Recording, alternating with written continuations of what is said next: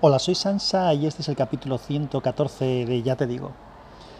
os llamo desde el aeropuerto de Bilbao. He estado de viaje eh, por aquí estos dos últimos días y estoy esperando el vuelo para volver hacia Valencia. Y quería hablaros de un par de cosas. En principio de, del tema que está tan manido recientemente de la subida de precio de Amazon Prime Video. Bueno, Amazon Prime Video, mentira, de Amazon Prime, que es lo que opino al respecto. Eh, tengo esto apuntado desde hace ya bastantes días porque hago un repaso aquí de todo lo que tengo para hablar y, vamos a tener temas para bastantes días ahora que hay un poquito más de normalidad de horarios. Me imagino que iré grabando pues, casi todos los días alguna, alguna cosa. Y recientemente un compañero de, de WinTablet en, en el podcast Tecnológicos grabó un episodio también hablando de su opinión respecto a este asunto. Así que bueno, pues como yo tenía que hablar también del tema, pues eh, el ratito este que tengo en el aeropuerto he aprovechado, estoy aprovechando para contároslo. Luego os contaré un tema más de índole personal que también quiero que sepáis. Bueno, pues lo que opino yo de esta subida de precio es que si comparamos eh, de lo que estamos hablando realmente es que antes valía la suscripción a Amazon Prime 19,95 euros y ahora son 36. Es una subida proporcionalmente alta, porque no llega a ser el doble, pero, pero está cerca, pero realmente en valor no es una subida alta. Además es mucho menor de lo que se especulaba, pero mucho, mucho mejor. Menor, perdón, Aún así escucho mucha gente que está indignada, que dice que no, que no va a renovar.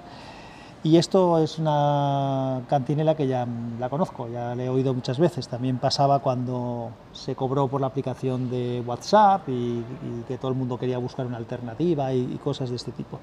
A ver, cada uno es muy suyo de, decidir qué hace, pero yo creo que la justificación de dejar de, tener la suscripción no debe obedecer únicamente a, que hayan subido el precio.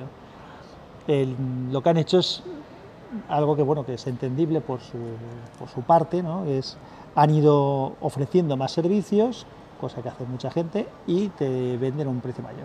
El problema está en que hay gente que puede no necesitar esos otros servicios, y eso es lo que creo que hay que valorar. Entonces, si a alguien le merecía la pena antes tener Amazon Prime porque hace muchos pedidos, pues yo creo que puede seguir mereciendo la pena.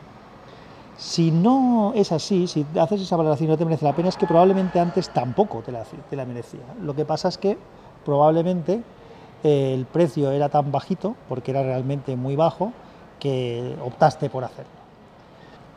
Si además de hacer bastantes pedidos con Amazon, usas Amazon Prime Video o Amazon Prime Music u otros eh, servicios que yo no uso personalmente, pero que también están incluidos, por cierto, si ya Amazon Prime Music no lo habéis probado, probadlo porque es gratis y, merece la pena eh, poderlo hacer.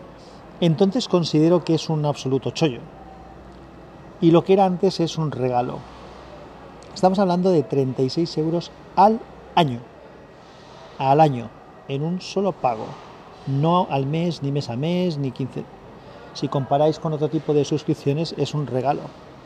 Yo tengo clarísimo que, lo voy a renovar. No, me cabe ninguna duda. Ahora os contaré la única matiz que le puedo poner yo. Eh, también es verdad que yo sí que uso Amazon Prime Video y lo uso mucho porque, a diferencia de la opinión de otros, me parece que no es un truño, todo lo contrario, me parece que tiene un catálogo interesante, no es un catálogo súper extenso igual hay cosas que vas a buscar allí porque las quieres ver y no están, pero en cambio hay otras. Entonces yo películas veo muchas, eh, también eh, hay series de factura propia que están interesantes y hay otras que no son, que son series conocidas y que también las podéis ver allí. Así que a gente como yo que no tengo todo el tiempo del mundo para ver millones de series, pues me viene fenomenal. Entre eso, entre lo que me ofrece el catálogo de Movistar, me apayo. No tengo Netflix, no tengo HBO, me gustaría ver muchas cosas de HBO y muchas cosas que tiene Netflix y me tengo que aguantar o tengo que verlas de otra manera, pero creo que sí que merece la pena el tener por 36 euros pues el catálogo de Amazon Prime Video, más el Music si lo queremos usar, más el tema de los envíos gratuitos que efectivamente tenemos que ponderar si el precio que pagamos por el, por el valor de lo que vayamos a comprar más el envío nos merece la pena o no, o no será más barato hacerlo de otra forma. Pero, por ejemplo, a mí me resulta extremadamente cómodo usar Amazon porque como tengo poco tiempo, poco tiempo para salir, poco tiempo para buscar cosas y cuando tengo ese tiempo prefiero dedicarlo a lo mejor a, otro, a otros aspectos que no sea a ir a buscar una cosa que sé que voy a tener que irme a cuatro tiendas para encontrarla cuando aquí ya la he encontrado, ya sé lo que vale, me parece razonable y sé que lo tengo al día siguiente o en un par de días. Así que mm, mi caso, como he dicho, no me lo planteo. Amazon Prime Video voy a seguir suscrito. Me ha alegrado, porque sabía, me habría alegrado más que no subiera, pero me alegro que la subida no sea tan alta como se podía prever inicialmente. Si en algún momento llega a serlo y no me merece la pena, pues entonces ya me plantearé hacer las cosas de otra forma. Lo que lo que también es, es cierto es que decía antes que había un pequeño matiz y es que teníamos dos cuentas de Amazon Prime en casa. Eh, yo tenía la mía y mi mujer en algún momento quiso hacer alguna compra o alguna cosa y, no estaba yo, estaba de viaje o lo que fuera y, decidió que por lo que costaba eso, por lo que se iba a ahorrar de portes y demás, pues que se sacaba ya la cuenta y cuando tenía que comprar una cosa la compraba y no dependía de la mía. Lo que no descarto es que hagamos un poco de ejercicio de, ver si nos interesa mantener ahora dos cuentas a 36 euros o simplemente una de las dos. Entonces eso sí que lo tenemos que analizar y decidirlo porque realmente es pagar dos veces por algo que ya tienes y una vez lo tengamos claro pues veremos cómo, cómo hacemos. Y ahora os cuento la segunda parte que es un poco más personal. Desde hace un par de años, porque no es de hace un año ni dos, desde hace unos cuantos más, me detectaron o me vieron que tenía, ya lo notaba yo también cuando me metía en la piscina y buceaba, un tapón de cerumen en el oído derecho. Eh, más allá de la molestia de cuando nado, nado, y sobre todo cuando buceo, no buceo mucho evidentemente porque me duele, pero cuando metes la cabeza bajo el agua, vamos, lo que hago es ponerme unos tapones para, para nadar. Este verano he nadado todo el verano con tapones, el año pasado también pues la parte de esa molestia, que se te queda el agua ahí entre el tapón y el, oído y molesta, hasta que se va drenando, no me afectaba demasiado. De hecho, me hice una revisión médica recientemente y en la prueba de audimetría salía que escuchaba o que oía mejor por el oído derecho, que es donde está el tapón de cerumen, que por el oído izquierdo. Entonces, pues no me debía afectar mucho. El caso es que eh, cuando fui a ver a la médico de cabecera, y le expliqué la situación, le dije que me había hecho la revisión, que me habían visto esto, ellos ya me lo había visto varias veces, me examinó nuevamente los oídos y me dijo que efectivamente tenía ahí un tapón, que era conveniente quitarlo, y me mandó unas gotas para disolver el cerumen, que me las pusiera durante dos o tres días antes de, los dos o tres días antes de ir a la consulta, así lo hice, pero no fue capaz de quitarme el tapón. De hecho, lo que sucedió es que como mecánicamente no lo podía sacar, pues empezó a inyectarme con una jeringa eh, agua a presión y lo que ha sucedido es que me ha llenado el oído de agua. Entonces estoy mucho más taponado de lo que estaba. La semana que viene tengo que volver. Esas gotas ya en vez de dos o tres días van a ser una semana y media, lo que me la voy a tener que estar poniendo, entre lo que ya me había puesto y lo que me estoy poniendo hasta que llegue el lunes y que pueda ir nuevamente a que me quiten esto.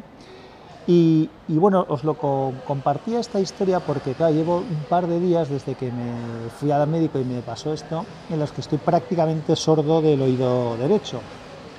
Sí que escucho, sí que puedo oír, pero me ha bajado el nivel de audición muchísimo, pero mucho. De hecho, no sé ni siquiera si estoy hablando con un volumen adecuado, porque hoy me ha sucedido más de una vez que hablando con la gente no me entendía. Está pasando un carrito con cosas del aeropuerto. Entonces, eh, claro, te pones un poco en la situación de la gente que realmente tiene un problema de audición eh, definitivo y, es, una, es una jodienda eh, el estar mermado, porque además no solamente es que no oyes bien, te cuesta escuchar. Ayer estuve todo el día de reuniones en inglés, tuve una reunión de dirección, luego tuvimos una reunión con clientes, pero estaba el director comercial del grupo que habla inglés, entonces toda, todo el día estuvimos hablando en inglés y, claro, tienes que hacer el esfuerzo de escuchando peor, eh, pues bueno, pues el esfuerzo extra de no solamente estar hablando un idioma que no es el que usas todos los días ni es el tuyo, aunque estés acostumbrado a utilizarlo, con una percepción auditiva bastante limitada. Y, es, de, verdad, de verdad que es molesto y me, solidarizo con la gente que tiene, que tiene un problema así más definitivo. Así que bueno, ya os contaré cómo acaba el tema este del, oído.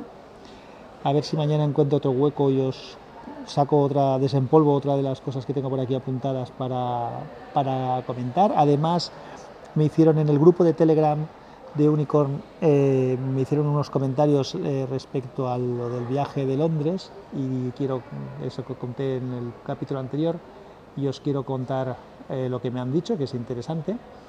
Así que nada, en nada estoy con vosotros otra vez contando cosas. No os perdáis tampoco, si no lo habéis escuchado, en el otro podcast que tengo, en Unicorn ST, grabé un capítulo de una hora, es largo, con, mi compañero Rafa Ontivero, hablando sobre Julio Verne. Él es un especialista en, es un superentendido en el escritor y si tenéis el más mínimo interés, merece la pena que lo escuchéis porque vais a, vais a disfrutar de, bastantes detalles y además, como ya tenéis los medios de contacto, si tenéis cualquier duda o cualquier pregunta, pues nos las hacéis por ahí, ya se la hago llegar a Rafa y si hace falta hacemos un capítulo de, respuestas a dudas o consultas.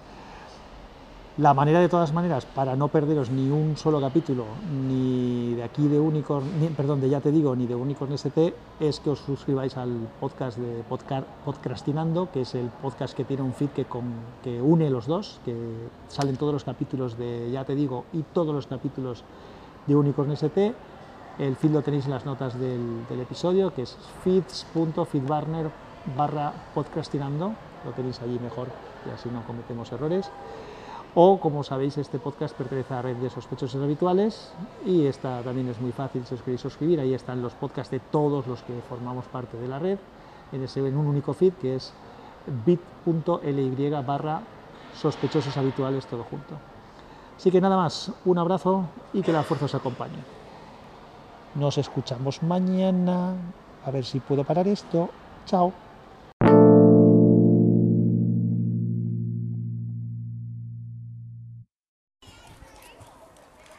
Hola Sansa, aquí Nacho. Bueno, comentarte que lo de Amazon efectivamente, aunque sea una subida fuerte, es un chollo. Tiene un catálogo de películas muy interesante y yo este verano he usado bastante las listas de reproducción de Amazon Music. Y en cuanto a los tapones de oídos, eh, por lo que dices, llevas mucho tiempo con ese tapón. Entonces es lógico que esté costando sacarlo. Yo tristemente soy un especialista en este tipo de tapones y hasta normalmente me los hablando yo con el líquido este, con el taponote y cosas así, y con una jeringuilla gruesa también me lo suelo, terminar quitando. Pero sí, es muy molesto, te aísla del mundo y te encabrona si se prolonga muchos días. Así es que mucho ánimo. Un abrazo. Chao.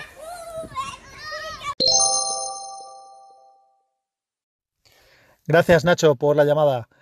Y por las recomendaciones de lo del tapón, eso estoy haciendo, ponerme las gotitas y de vez en cuando voy intentando limpiando, limpiar yo y cuando vuelva el lunes, pues me imagino, espero, deseo que me lo puedan quitar porque efectivamente es molesto.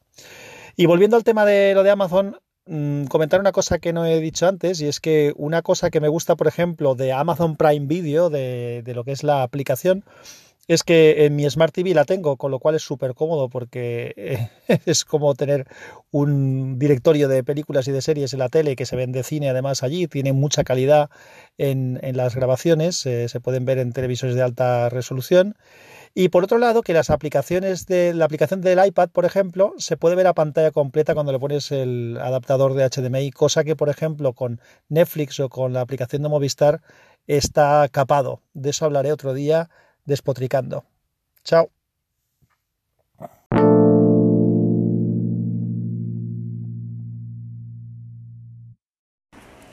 Hola Sansa, otra cosa que me gusta de, Amazon, a diferencia de otras plataformas, es que puedes configurar el tamaño de los subtítulos, con lo cual es, es muy interesante y supongo que está asociado a mi presbicia galopante, pero el hecho de tener unos subtítulos que sean cómodos de leer, ya sea en español o en inglés, pues bueno, es un toque diferencial, aparte de toda la información que te da de los actores que hay en pantalla y todo lo demás, que parece una chorrada, pero bueno, que exprime un poco la tecnología. Y yo que he sido, he tenido una infancia de coleccionar películas y tener mi propia base de datos, pues me parece muy muy interesante. Venga, un abrazo, chao.